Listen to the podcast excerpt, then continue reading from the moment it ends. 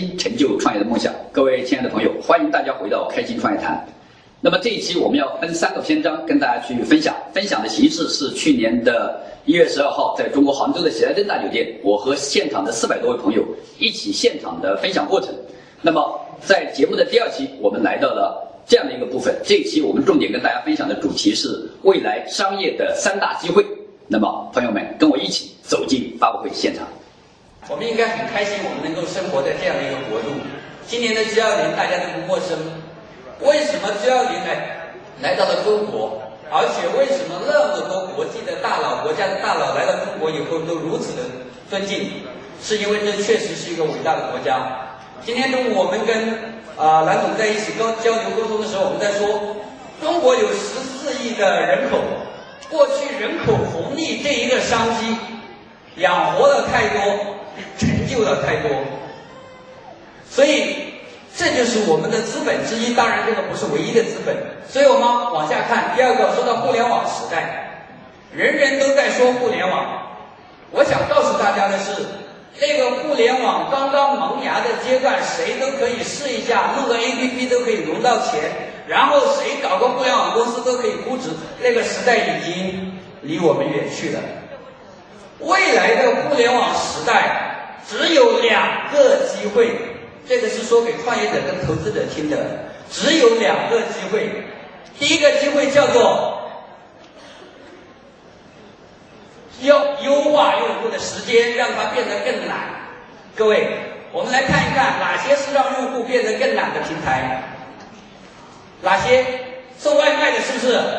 过去没有外卖的时候，我们能出去吃饭，对吗？但是有人送外卖，我就可以省出很多的时间，有没有？快递是不是？等等，很多这些平台，很多互联网的项目，都是叫优化用户的时间，让它变得更懒。来，今天我们的万悦小羊拳馆是不是就是要让它变得更懒？各位，这是第一个商机。第二个商机是什么？第二个商机是消耗用户的时间，让他上瘾。这件事情怎么理解？人越来越懒，懒完以后多出来的时间怎么办？你有办法搞定这个时间，你就是王者。我们看为什么电影在短短这十年来内发展的如此之快？过去为什么人们对电影没有那么大的兴趣？不是片子不好，是因为那个时候你很忙，你没有时间去看电影。所以互联网时代的到来，带动了很多行业的发展。来，接着往下看。所以未来的战场是时间的战场。怎么叫让他们变懒？很多人不理解。各位，一句话形容不高大上，叫让他有帝王般的享受。帝王般的享受是什么？叫衣来伸手，饭来张口。啊，衣来伸手，饭来张口。来，各位，过去你想都不敢想，今天是不是实现了？你想要穿衣服，是不是拿下来在淘宝上马上把它拍下来送到你门口？你只需要伸手就 OK 了，有没有？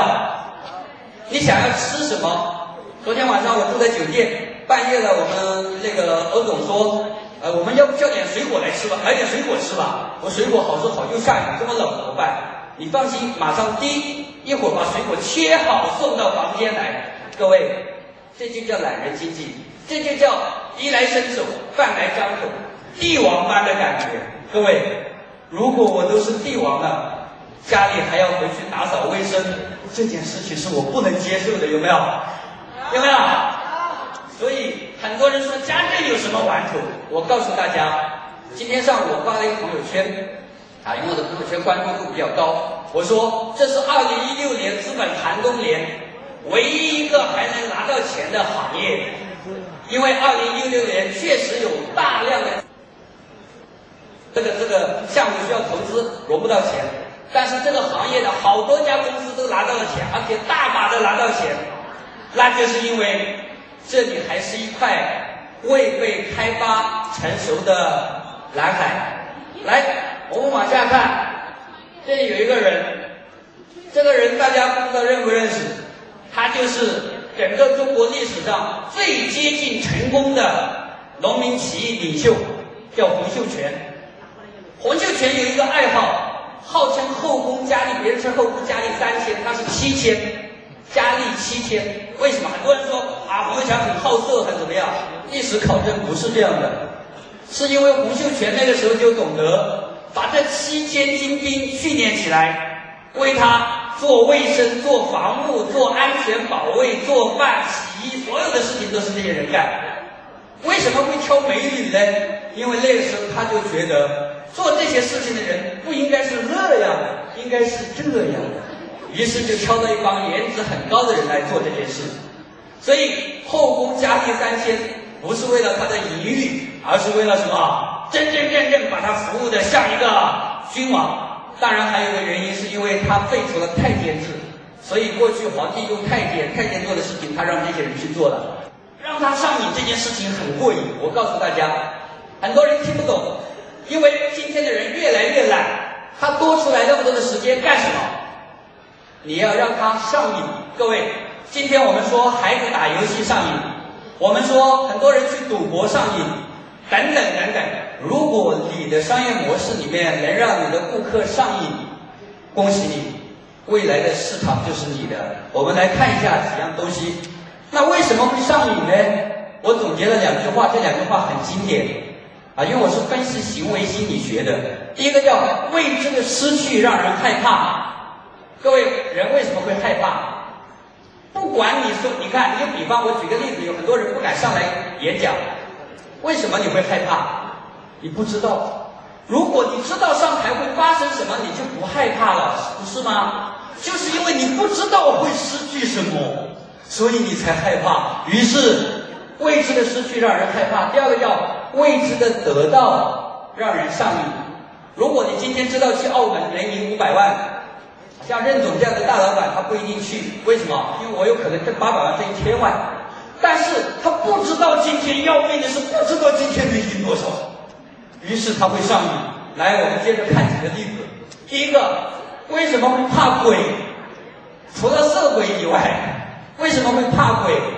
是因为你不知道鬼会夺去你什么，对吗？所以人们会怕鬼。来，第二个，我们再来看，同样是两个游泳池，一个水很深，深十八米，还有一个水很浅，只有这么深。但是你敢下去那个十八米的游泳，你不敢去这个，为什么？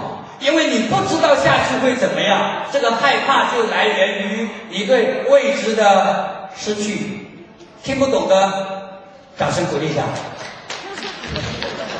OK，要跟着我的思维啊，来，未知的得到让人上瘾。今天跟大家分析一下赌场啊，来去过赌场的举手，我等一下，去过赌场的，不管哪里的赌场，好，谢谢。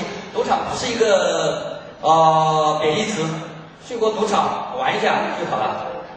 去，今天跟大家揭秘几个赌场的特点。第一，去过赌场，你都发现赌场是没有窗户的，对吗？为什么？他不想让你知道外面的世界，因为要让你在这里上瘾，对吗？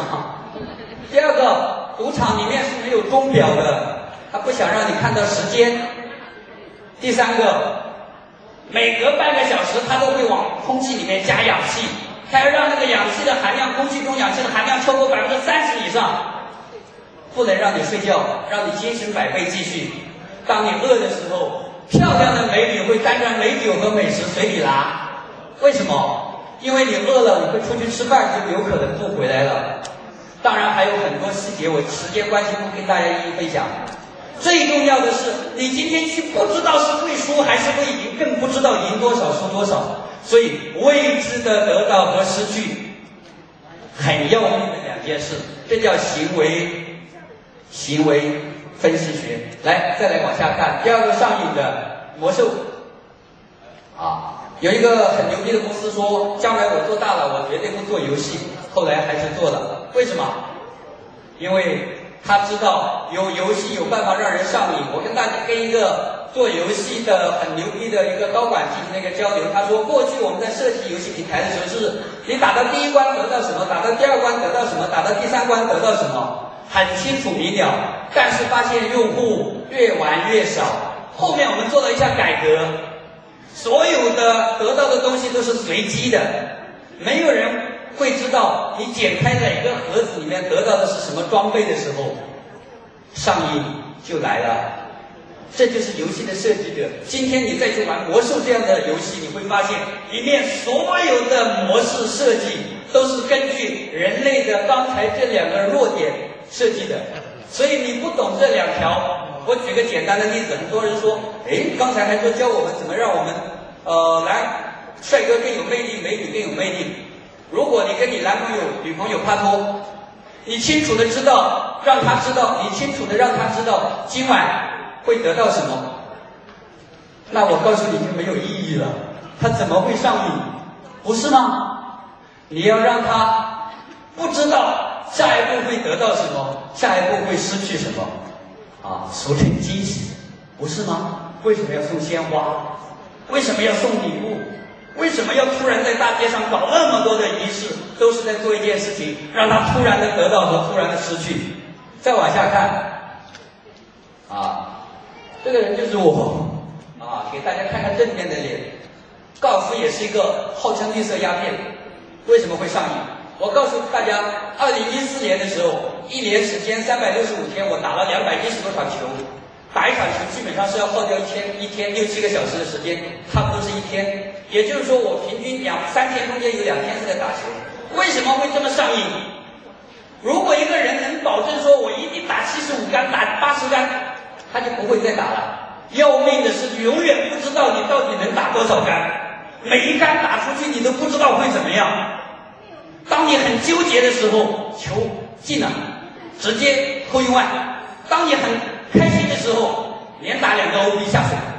所以这就是我们所说的未知的得到和未知的失去。啊，当然啊，今天也简单的说两句开心快谈的节目。因为合作营销策划做什么？我告诉大家我的商业模式是怎么设计的，就是根据这两条。合作营销策划做的事情就是帮中国中小民营企业的老板，今天叫创业者，优化他的时间。让他有更多的时间，我们帮他做一些他该做的事情，让他把时间省出来，这是合同营销策划做的事情。开心快谈做的事情是什么？是省出来的这些时间怎么花嘞？花在哪里嘞？哎，放在这里。啊，这个栏目是一个自媒体栏目，啊，里面有很多有意思的东西。当然，只说给有价值的人听，只说给听得懂的人听。啊，我这个人比较有性格。我不喜欢去重复，不喜欢说你听不明白，我要讲到你听懂为止。因为世界很大，注定呢，我不可能跟所有人都产生关系，啊，那我就选择那些懂我的人。